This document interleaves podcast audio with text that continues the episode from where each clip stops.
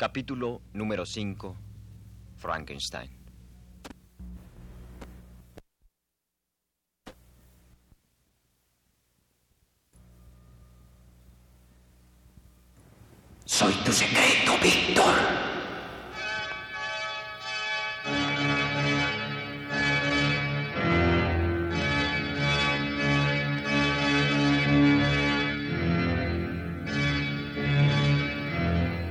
Frankenstein, de Mary Shelley.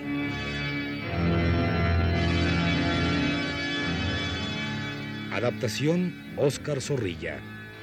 Capítulo quinto.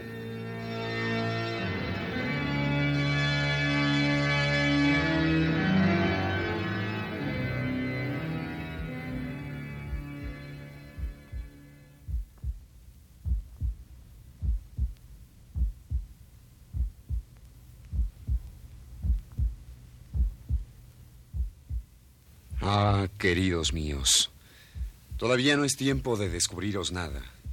Ojalá y me equivoque, pero tengo el oscuro presentimiento de que mi destino y el vuestro están llenos de padecimientos y dolor.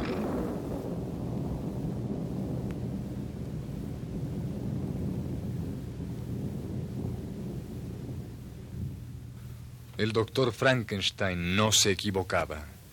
La figura que había creado, ocultado y abandonado tan cobardemente, seguía sus pasos y pendía ahora sobre él como una espada vengativa. La muerte del pequeño William, su hermano, solo anunciaba una centésima parte de lo que le esperaba. El viaje a Ginebra desde Ingolstadt, precipitado e incómodo, estuvo señalado por el mal tiempo y por un angustioso acontecimiento.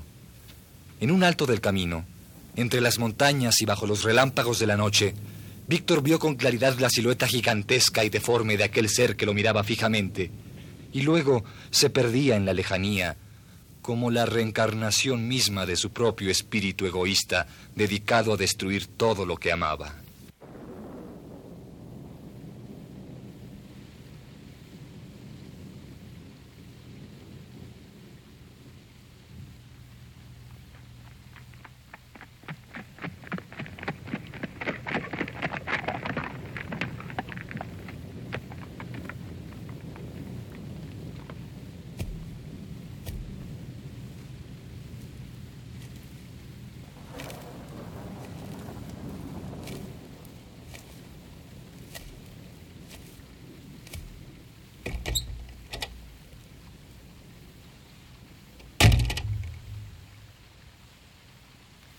Sé bienvenido, querido Víctor, aunque hubiera querido recibirte antes, en medio de nuestra alegría, y no para compartir esta pena que ahora nos ahoga. Víctor, Víctor, ¿cómo has cambiado? Aún conservas huellas de tu enfermedad. Oh, Víctor, hijo, cuánto te hemos extrañado y cuán pocas cartas hemos recibido de ti. Pero nada es comparable a la funesta noticia que hemos tenido que enviarte. Elizabeth es quien más necesita de tu cariño. Se culpa de la muerte del pobre William y su tristeza es mayor ahora que han descubierto al asesino. ¿Cómo? ¿De qué asesino hablan? No lo es. Yo sé que no puede ser. Preferiríamos no haber sabido nunca de quién se trataba. Te confieso, Víctor, que me cuesta trabajo creer en semejante ingratitud. ¿Recuerdas a Justine Maurice, la muchacha adoptada por nuestra madre? Les digo que no es ella, que no puede ser ella. William llevaba colgada al cuello una miniatura. La encontraron en uno de los bolsillos del vestido que llevaba puesto Justine la noche del crimen. No, están equivocados. Nuestra querida Justine es inocente. Yo conozco al verdadero asesino y está libre. Ojalá así sea, Víctor. Realmente espero con toda mi alma que ocurra un milagro y se pruebe la inocencia de Justine, porque hoy en la tarde será juzgada.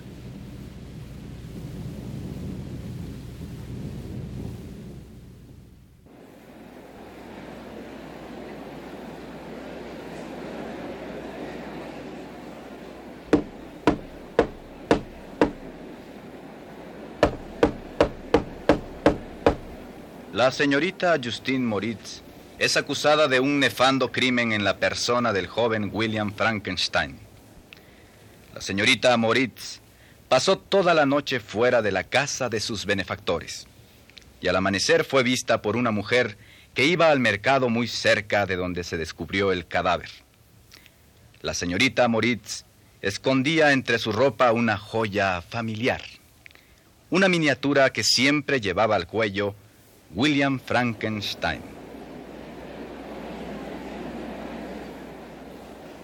La señorita Moritz convalece actualmente de una crisis nerviosa provocada por la visión del cadáver, previamente ahorcado por ella para robarle. Señores del jurado, pido la pena de muerte para la señorita Justine Moritz, ingrata y depravada.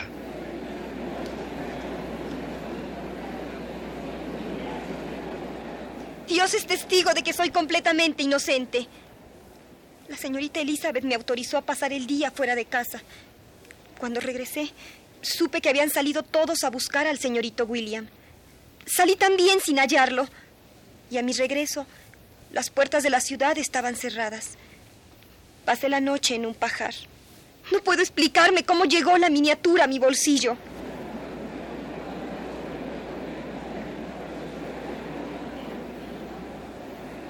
Esto es una parodia de justicia. Señores del jurado, la señorita Justine Moritz ha vivido siempre con nuestra familia y podemos atestiguar sus altas cualidades, su bondad, el afecto que siempre y en todas circunstancias nos ha brindado. No podéis condenar a una inocente. Cuando un ser humano está a punto de morir por la cobardía de sus propios amigos, no puedo menos que solicitar hablar en su defensa.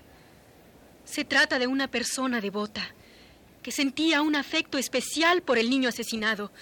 Por tanto, no podía estar tentada para llevar a cabo tan horrendo crimen.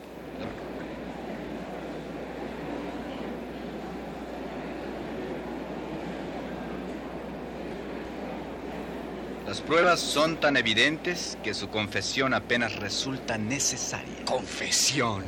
¿De qué habla?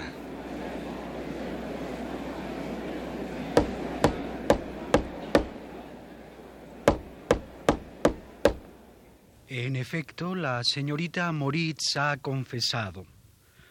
En cuanto yo, el representante del sacerdocio, le hice ver la iniquidad de su alma y la posible pena de excomunión si persistía en negar el delito, la acusada manifestó estar arrepentida y obtuvo así la absolución. ¡Justicia, señor juez! ¡Exigimos justicia! Es cierto, he confesado, pero mentí, mentí para no ser condenada. Dios me perdone. El confesor no cejó en su empeño para que me declarara culpable. Me amenazó como a un ser depravado destinado a la muerte. Cedí a la debilidad y acepté la mentira. Y ahora me siento más perdida que antes.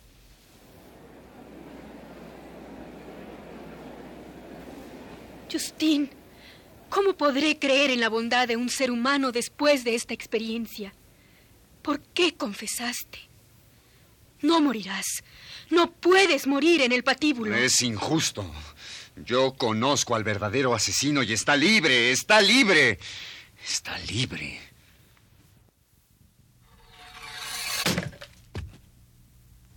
Al amanecer, Justine Moritz fue ajusticiada.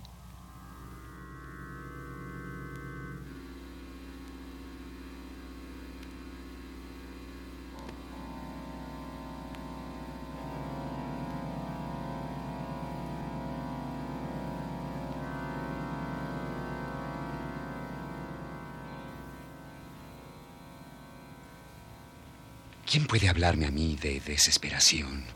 Yo soy el culpable y en vano los demás lloran su dolor sobre las tumbas de William y Justine, primeras víctimas de mi obra.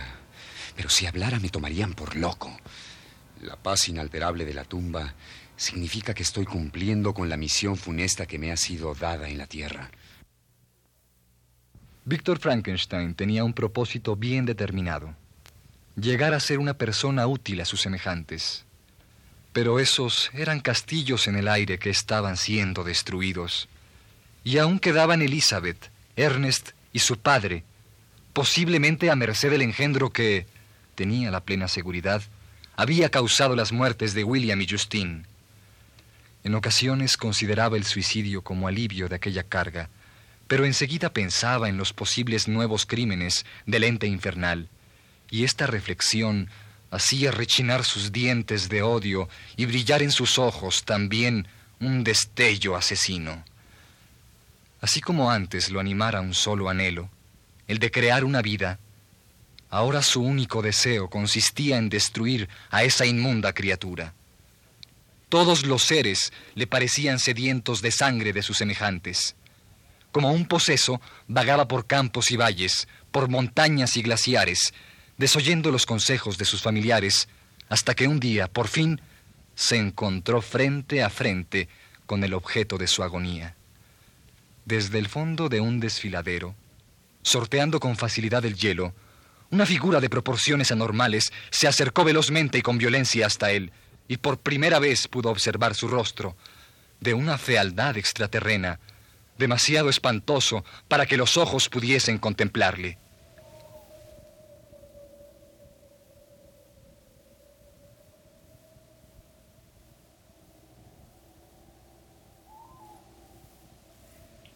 ¿Cómo te atreves a acercarte a mí? ¿Acaso no temes mi venganza? Avanza, ven para que pueda reducirte a polvo.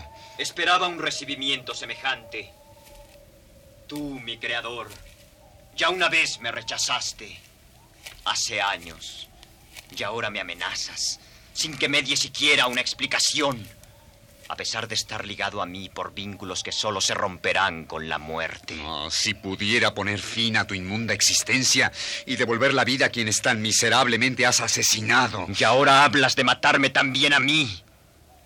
¿Cómo puedes disponer de la vida a tu antojo?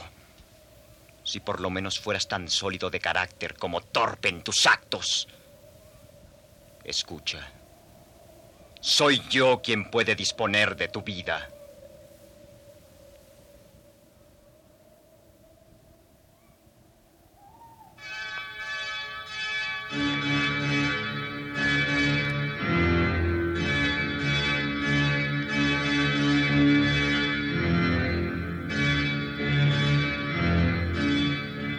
Frankenstein, de Mary Shelley.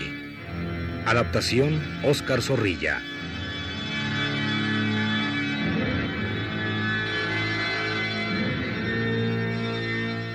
Actuaron en este capítulo por orden de aparición Jorge Humberto Robles, Eugenio Castillo, José Luis Cruz, Angélica Aragón, Ernesto Yáñez, Ilayali Moncada, Manuel Núñez Nava y Alejandro Camacho.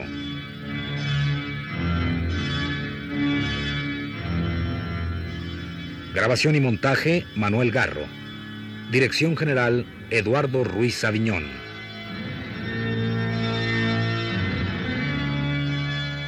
Producción, Radio UNAM.